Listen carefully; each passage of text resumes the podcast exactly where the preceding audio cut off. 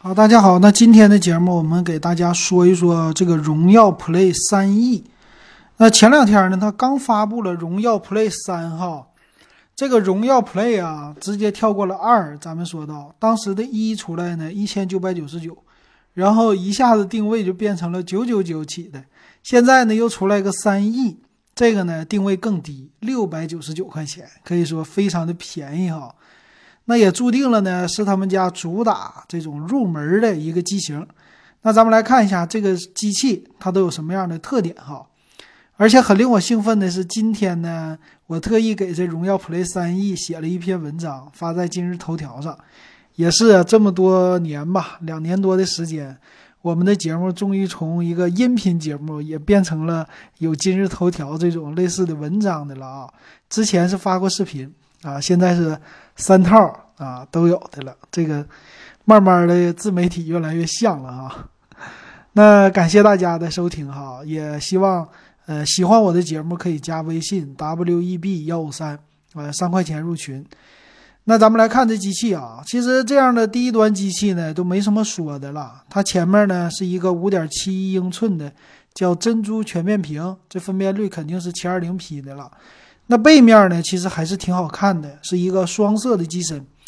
那这背面的机身呢，它的造型呢，就是呃一边是这种叫斜纹的纹理，另外一边呢比较呃算是单色啊。它的用的背面呢是一个一千三百万像素的摄像头，但是呢光圈很大，是 f 一点八的大光圈啊，但是单色。那这个屏幕呢，屏占比呀。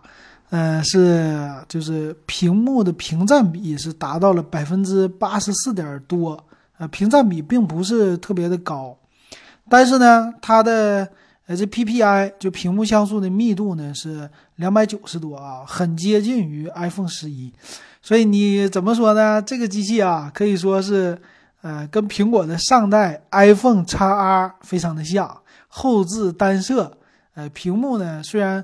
没有达到三百二十六 PPI 这么高，但是二百九十多，可以说跟 iPhone XR 比起来，它的屏幕也是不输于它的啊。这开玩笑了哈，没有什么对比性。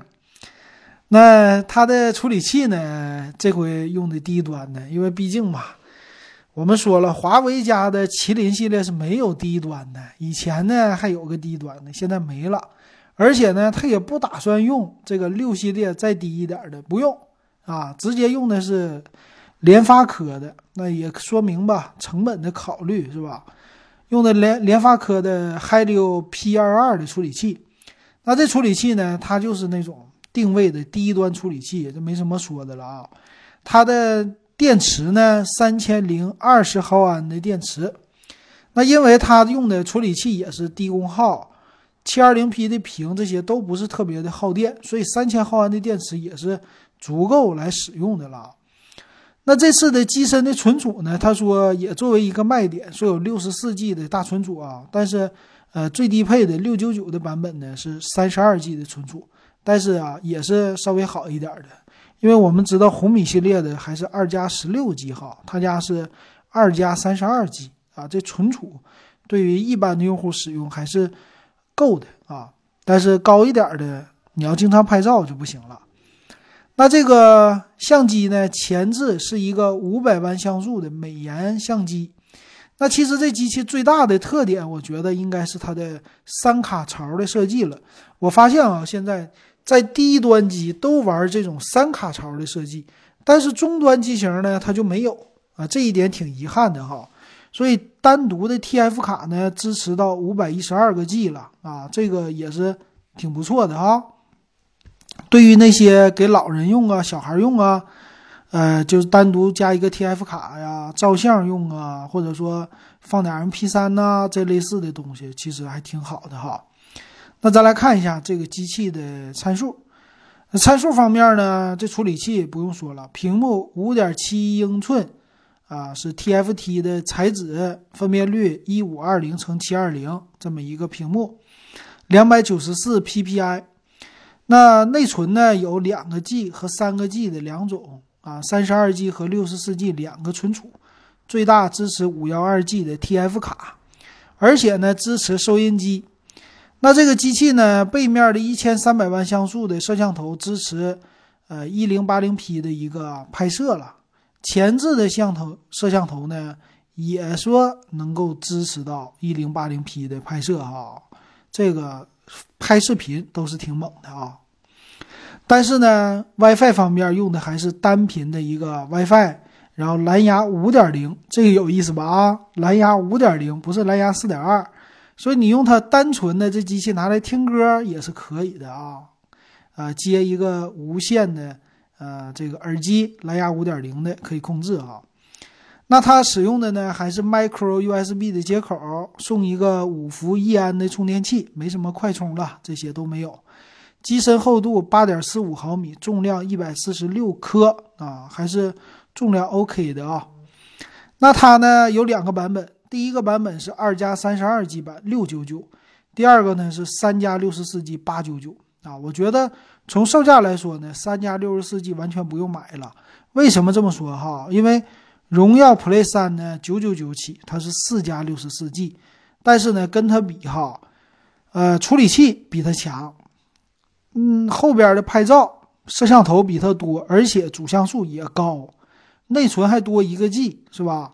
啊，剩下的都屏幕也更好，那肯定是多于一百块钱的。那你干嘛就是差这一百块钱买一个更低配置的机器呢？不合适哈。所以能买的呢，也就是二加三十二 G 版。这个二加三十二 G 版呢，给一些学生用啊，就用来玩玩微信呐。QQ 啊，上个网页啊，看个视频呐，打个电话这些就行。给老人用就更简单了，打电话、微信、看视频，然后听收音机，基本上就是这样，就足够足够的了。所以这个入门的价格呢，还算是凑合的吧，因为不可能再低了，五百九十九就没意思了哈，六百九十九也还行啊，适合。而且呢，我特意文章里边写了啊，其实现在啊。很多的那种商业机构刷刷流量啊，刷销量啊，刷 APP 的这个叫什么评论呐？很多的这样的企业吧，有这样的企业或者工作室，他们就接这样的单。那他们呢就需要低端机啊，因为他们的量非常的大。比如说群控技术，群控技术的话呢，同时一台手机可以控制一百台手机啊，和它一样。然后呢，就刷那些什么在线的时间，因为现在很多的公司他们都做 APP，那这 APP 做出去以后呢，他要寻找投资，寻找投资的时候呢，有一些指标就是很重要的，比如说它的下载量有多少，它的用户在线时长有多少，用户量有多少，那这些数据呢，很多的都靠造假。但是呢，要造出来真实的数据，怎么造呢？就找专门的那种刷下载的公司、刷评论的公司啊，把普通的这种应用的商店里边，把它下载量给刷上去，把它的评论这个评论量给刷上去。那这时候需要的是什么呢？就是群控的机器啊，那光是模拟的机器不够的。群控什么意思呢？每一张手机里边，我都给它放一张卡。然后有一百个手机，一百个手机就是一百个电话号，同时注册，知道吧？同时注册，注册上去以后呢，我就多了一百个用户啊！我隔一天刷一下，这一百个用户其实他的手机号就又多了一百个下载啊！这些东西都能刷哈，所以有的时候这些数据很多都造假。淘宝有刷单，我告诉你，APP 就有刷下载、刷评论的啊，这样的生意非常多。所以你做一个这样的生意的话，你投资就是买手机。那买什么样手机？当然就这种手机了。一台手机便宜五十，那你可知道买一百台啊？投资六百九十九一台的话，可就是六万九千九啊！肯定不能买贵的手机，知道吧？所以其实呢，这样的低端手机给那些商业用户用还是非常合适的哈。啊，这就是我知道的一些事儿啊，低端机的一些事儿。行，那今天呢？呃，这个机器给大家说到这儿哈。今天还有一个小新闻啊，就是说小米家又有新东西上市了，有一个呢叫电波的牙刷。我其实没看到啊，啊，今天看新闻看到了，叫米家声波电动牙刷 T 一百。